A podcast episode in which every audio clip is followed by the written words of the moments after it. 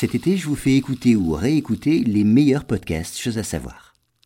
Bonjour à tous, aujourd'hui pourquoi Ferdinandea est une île éphémère? Alors, apparue au large de la Sicile, une île surgit des flots le 2 juillet 1831.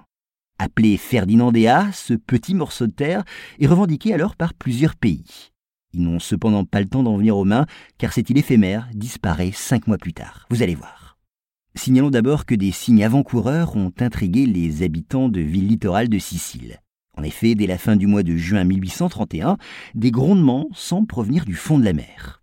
Et habitués aux éruptions volcaniques, les gens du cru ne s'y trompent pas. Des pêcheurs décrivent des eaux en ébullition et des poissons morts remontant à la surface. Par ailleurs, sur le secteur règne une persistante odeur de soufre. Alors naturellement, au début du mois de juillet, un panache de fumée s'élève et une île volcanique apparaît subitement sur les flots.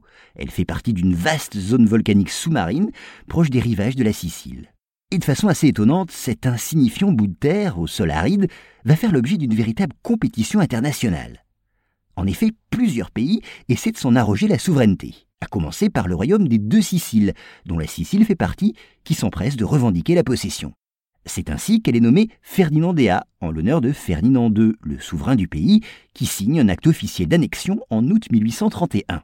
Mais les Britanniques, pour qui le contrôle de la Méditerranée était un enjeu essentiel, ne l'entendirent pas de cette oreille. Ils dépêchent donc un marin pour ficher le drapeau anglais sur le rocher de l'île, et lui donnent le nom du premier lord de l'amirauté.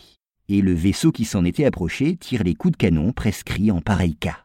Mais un autre drapeau est encore planté sur le sol rocailleux de Ferdinandea c'est celui de la France, qui entend bien, elle aussi, tirer son épingle du jeu. Finalement, nul ne sait si cette situation aurait pu provoquer un incident diplomatique ou même un conflit. Pourquoi? Eh bien parce que les protagonistes n'eurent pas le temps d'en découdre. Le 17 décembre 1831, l'île disparaît dans les profondeurs de la mer, mettant ainsi fin à sa fugace existence.